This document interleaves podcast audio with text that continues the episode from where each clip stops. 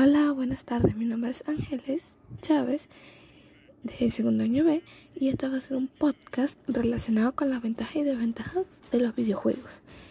Este, ya que yo he visto que este ha sido un tema muy tocado, con tal de que avance y se crean más sobre estos. Este podcast lo voy, se supone que tiene que ser acompañado pero va a ser sola. Entonces, vamos a comenzar. Primero ¿Qué son los videojuegos como tal? Yo creo que muchos deben saber qué son eso, ya que cualquier persona puede tener, tiene un juego en su celular. Pero un videojuego es un juego electrónico en el que una o más personas interactúan por medio de un mando con un dispositivo dotado de imágenes de video. Este dispositivo electrónico conoce generalmente como una plataforma, pues un computador, una máquina de arcade, la consola, dispositivo, portátil como teléfono tablet. Los videojuegos son por hoy una de las principales industrias del arte y entretenimiento. Primero, podemos comenzar con las ventajas. Entre las ventajas podemos encontrar entrenamiento y mejora de habilidades físicas y mentales. En este se ha comprobado que en algunos estudios que si se juega a los videojuegos diariamente podemos mejorar nuestra atención visual, pero también depende de qué tipo de juego sean. Ser más eficientes en el cambio de tareas, ser más rápidos en tareas en las que tenemos que realizar una búsqueda visual o discriminar objetos por su forma o color. También, entre otros beneficios, aporta eficacia en el seguimiento de objetivos múltiples. En este se colocan más como juegos de agilidad mental, como un juego conocido que se llama Geometry Dash. Ese es como una agilidad mental, entonces tienes que batir varios obstáculos. Dos, tiene utilidades terapéuticas. Los videojuegos se pueden utilizar en personas que presenten problemas tanto físicos como los mentales o por ejemplo las personas que presentan con problemas de movilidad en brazos o que no se pueden relacionar mucho, como el autismo, también se utiliza en forma de rehabilitadora en personas que presenten problemas de atención, entre otros. 3. Uso como medio didáctico. Los videojuegos pueden ser un medio de aprendizaje para las personas que la usan, ya que es un contexto diferente, más lúdico de lo normal. Por ejemplo, un buen medio de motivación para los menores de edad, los jóvenes, así como para niños que tienen dificultades de aprendizaje o que incluso están en riesgo. Ya con esto se puede incentivar, creándole sentimientos de diversión. 4. Fomenta valores positivos. Los juegos de las consolas ordenadoras también fomentan valores como la solidaridad, está la cohesión y el sentido de pertenencia a un grupo.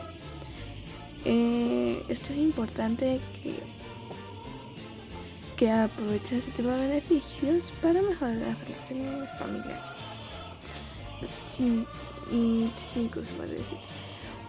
Uso como ocio y entretenimiento. Necesitamos distraernos y no sentirnos estresados en nuestro día a día simplemente compartir el aburrimiento. Por ello, los videojuegos son un gran medio de entretenimiento por la gran cantidad de realidades que puede presentar.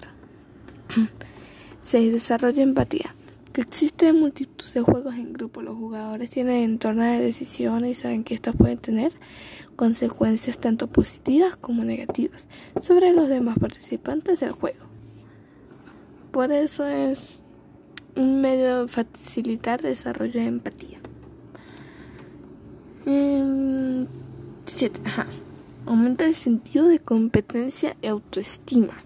El uso de videojuegos también crea sentimiento de autoestima, de competencia en los jugadores partida tras partida, ya que conforme vas superando los retos y niveles te sientes mejor contigo mismo y capaz de, afrontar nuevos objetivos o los que siguen.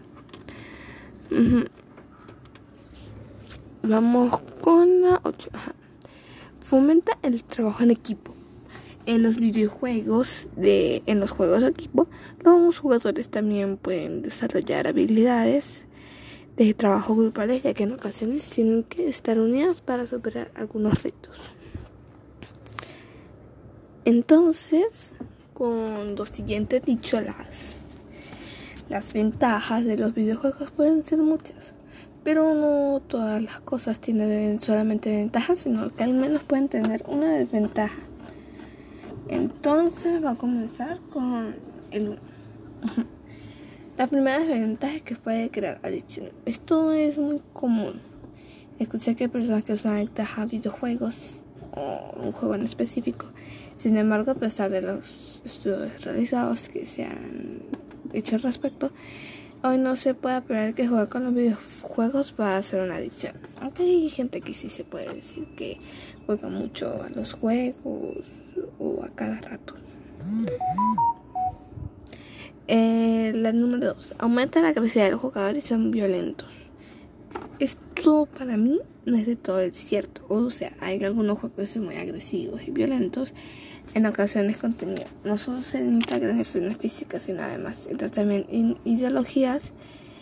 Y pues depende de la persona que tome eso y pues use eso en su vida diaria. O sea, lo manifieste.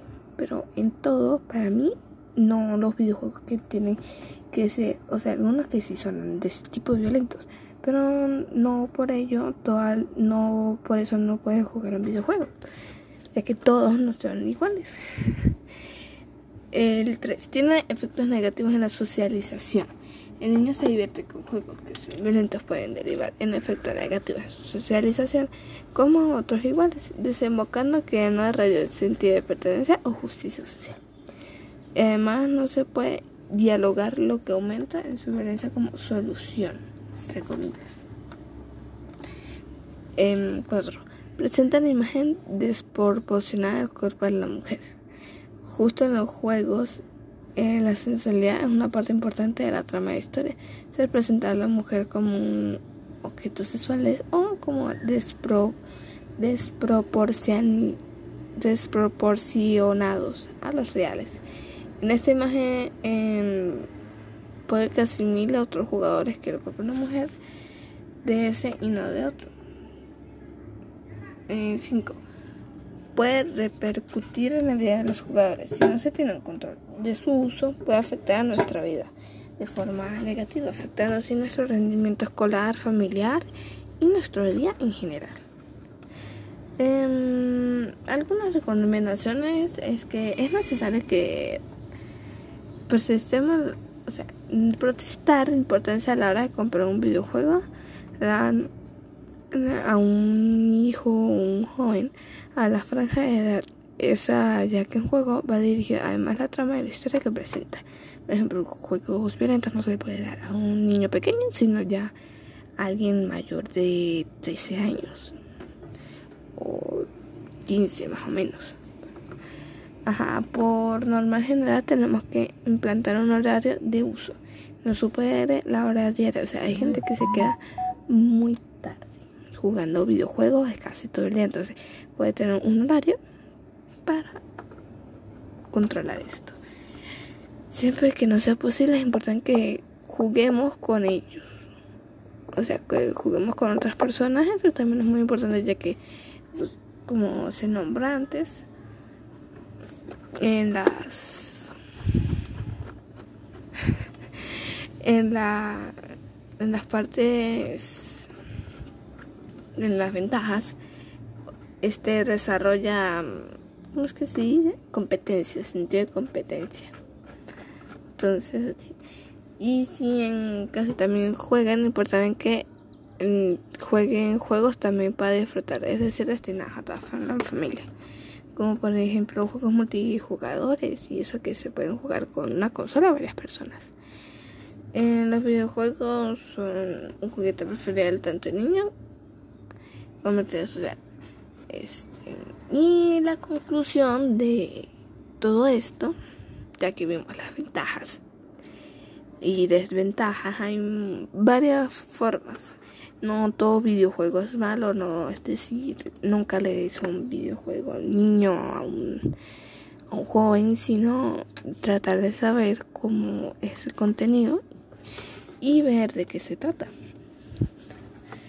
Y la conclusión es que presentamos las ventajas y desventajas más conocidas o comunes de los usuarios de los videojuegos, ya que en la actualidad son muchas las personas que hacen uso de dispositivos móviles. Casi todas las personas deben tener un computador o un dispositivo móvil, como los que se pueden jugar, sin embargo son pocos los que son conscientes de las ventajas y los efectos negativos que puedan tener las personas que los usan. Así que mm, este sería todo el podcast. Que tengan un buen día y nos vemos en otro día.